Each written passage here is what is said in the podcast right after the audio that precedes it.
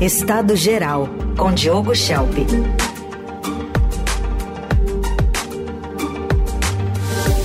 Hora de análise política aqui no Jornal Eldorado. Oi, Diogo, bom dia. Bom dia, Raíssa, Carol, bom dia a todos. Bom dia.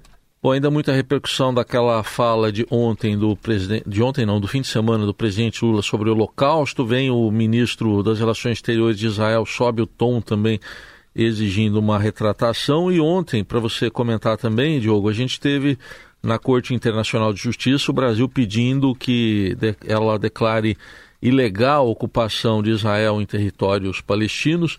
Foi em Haia, na Holanda, o país declarou que a ocupação não pode ser aceita ou normalizada pela comunidade internacional, conforme declaração da diplomata Maria Clara de Paula Tusco, que foi representante brasileira em Haia. Ela argumentou que a ocupação persistente desde 1967 viola decisões da Assembleia Geral e do Conselho de Segurança das Nações Unidas. A gente vai ouvir um trecho ela falando em inglês.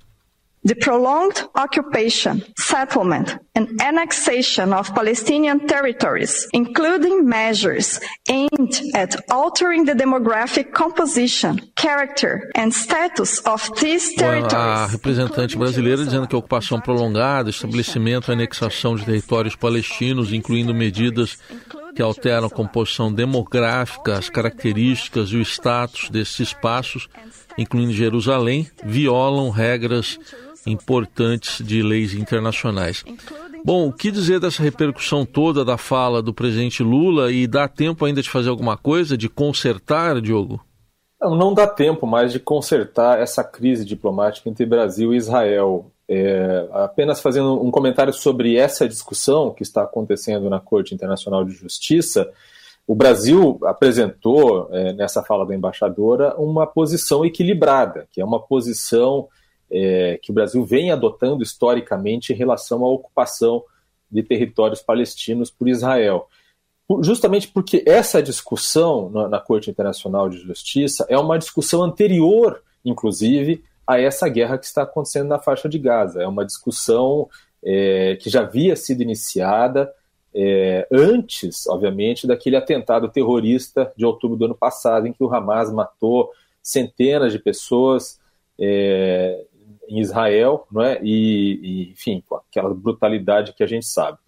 É, inclusive, não se fala, né, nessa, nessa fala da embaixadora, é, não se fala sobre essa questão atual. Né? Fala-se sobre a ocupação dos territórios palestinos, né, que de fato é, houve né, um aumento dos assentamentos é, judeus na, nos territórios palestinos, autorizados, permitidos pelo governo de Israel, e isso, obviamente, vai, vai distanciando cada vez mais qualquer chance de existirem dois estados vivendo lado a lado, convivendo, coexistindo, que é o Estado palestino e o Estado judeu. Né? Essa é a posição brasileira, é a posição é, de boa parte da comunidade internacional, mas não houve né, uma pressão, por exemplo, do governo americano para que Israel respeitasse essas determinações, impedisse que houvesse uma expansão desses assentamentos. Né? É, sobre essa, essa, essa crise diplomática que a gente viu, que começou no fim de semana, quando o Lula fez aquela declaração desastrosa, ultrajante, comparando a guerra de Gaza com é, o extermínio de judeus na, pela Alemanha nazista, é, realmente o timing para uma retratação acabou é, se perdendo. Né? O, o, governo brasileiro poderia ter adotado essa posição, Lula poderia ter feito uma retratação é, com com toda a habilidade que a diplomacia pode ter é, para evitar os danos né, diplomáticos que isso causa, mas é, demorou, não é? E, e, agora a tendência é que essa crise ou ela se aprofunde ou simplesmente perca força com o tempo enquanto os diplomatas colocam panos quentes nos bastidores. Mas por enquanto que a gente vê é uma escalada na crise. Eu previ no meu comentário de segunda-feira, é, se vocês lembrarem, que o Netanyahu usaria o comentário ultrajante ofensivo de Lula para provar o seu ponto de que as críticas à sua guerra em Gaza não passam de expressões do antissemitismo, porque de fato, ao comparar os abusos de Israel com, contra civis palestinos em Gaza ao extermínio de judeus pelos nazistas, Lula resvalou nesse antissemitismo. Né? Foi uma comparação descabida.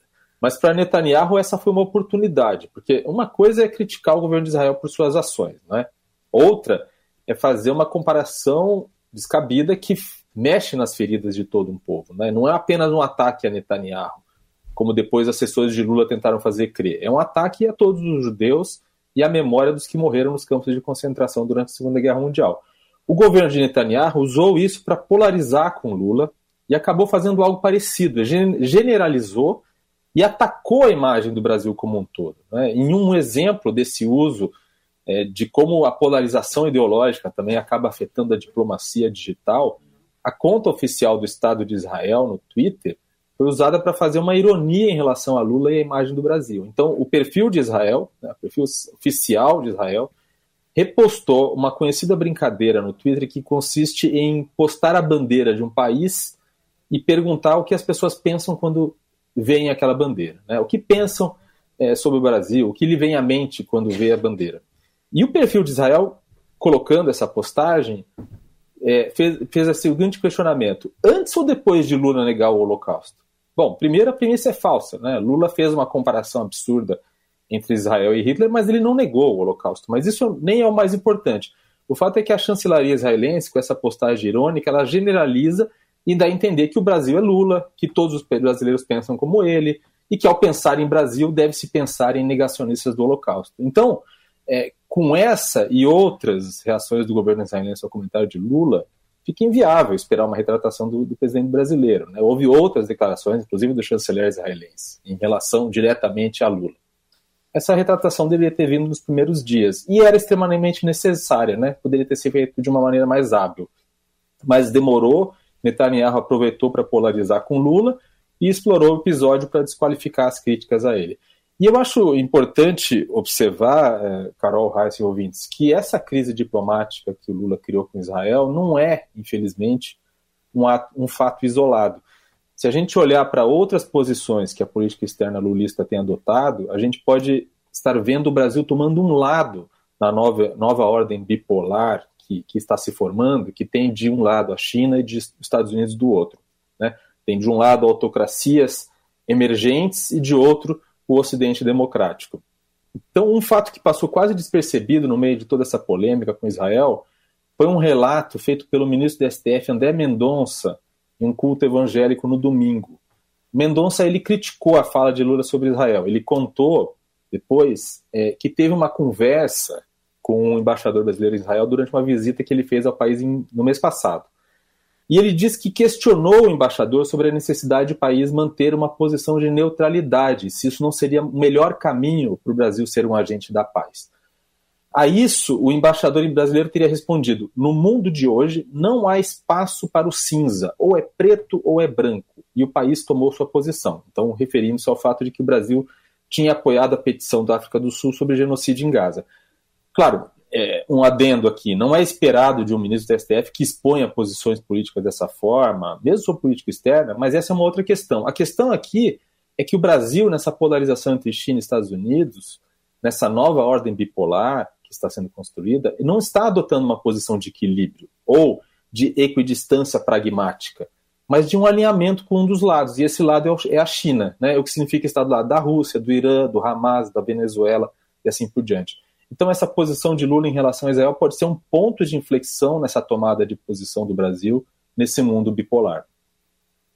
Shelp, em meio a, a, essa crise com Israel, o Brasil também recebe hoje ministros de relações exteriores dos países do G20, um evento que ocorre no Rio de Janeiro e estarão presentes é, é, Anthony Blinken, né, o secretário de Estado do governo Joe Biden dos Estados Unidos, e Sergei Lavrov da Rússia no meio de toda essa confusão diplomática em que o Brasil é, se meteu. Queria te ouvir o que, que a gente pode esperar desse encontro dos chanceleres.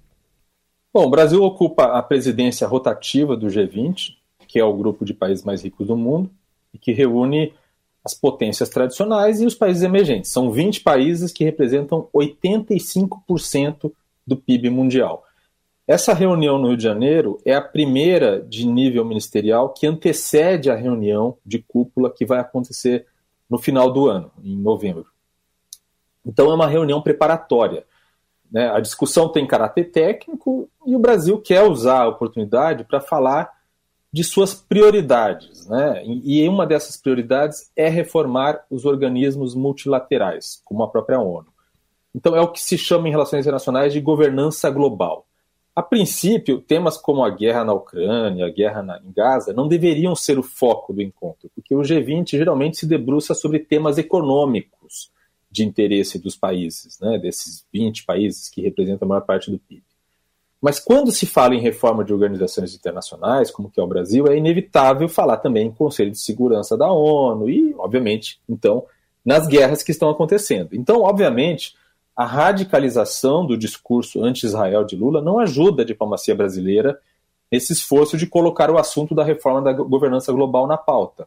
Né, o posicionamento dele tira a percepção de equilíbrio que outros países têm da diplomacia brasileira. Os Estados Unidos e os países europeus, por exemplo, se opõem a essa maneira de se posicionar.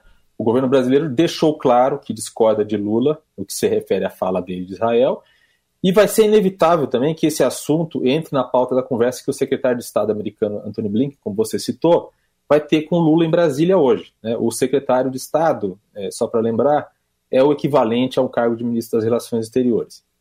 É, e além do tema da governança global, que inevitavelmente tangencia os problemas das guerras da atualidade, também vão ser discutidos outros temas, como o combate à fome, e a questão do meio ambiente e sustentabilidade. Esse sim era um tema em que o Brasil teria grandes chances de liderar, aproveitando a sua presidência temporária no G20, se não fosse, né, se não preferisse, em vez disso, ofuscar esse potencial com essas polêmicas de Lula sobre a guerra em Gaza repercussões que ainda continuam acontecendo, a gente acompanha, inclusive, aqui com o Diogo.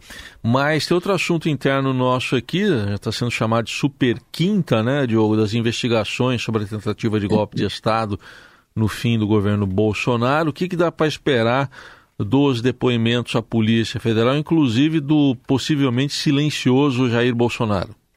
Pois é.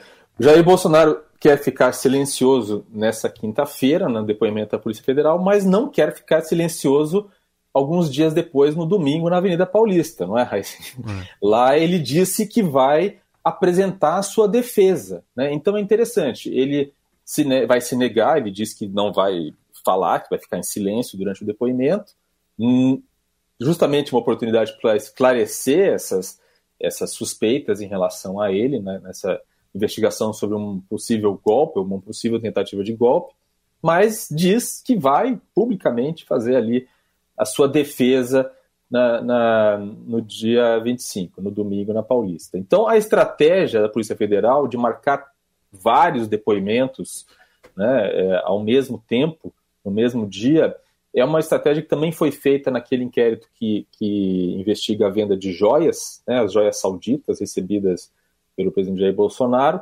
que é uma forma de evitar que eles, que as defesas, né, combinem né, a, a versão que vão ser apresentadas, né. É, e uma questão importante é que o ministro é, Barroso do STF ele recusou, né, ele negou é, mais de 100, quase 200 requerimentos de investigados e réus dos atos golpistas, inclusive também um pedido da defesa de Jair Bolsonaro nesse, nessa investigação sobre a tentativa de golpe, de afastar Alexandre de Moraes, o ministro Alexandre de Moraes, dos processos.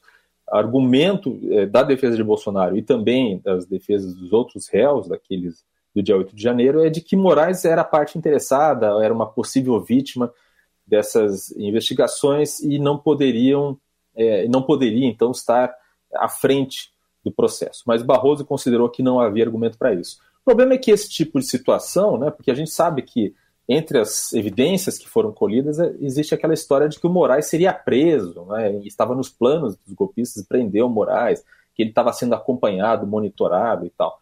O problema é que isso reforça o discurso de perseguição política da base bolsonarista e dos aliados de Bolsonaro e da defesa de Bolsonaro, e é também o que vai ser usado ali no discurso, que vai ser o mote também, e mesmo que nas entrelinhas, naquele evento que está marcado para o dia 25. Muito bem, este foi o Diogo Schelp conosco sempre às segundas, quartas e sextas. A gente sempre lembra para você, ouvinte da Eldorado, que as colunas do Diogo, essa de hoje, todas as demais, você encontra no nosso site, radioeldorado.com.br, no portal do Estadão, então pode procurar por Estado Geral Diogo Schelp nas plataformas de áudio. Obrigado, Diogo, até sexta. Até sexta.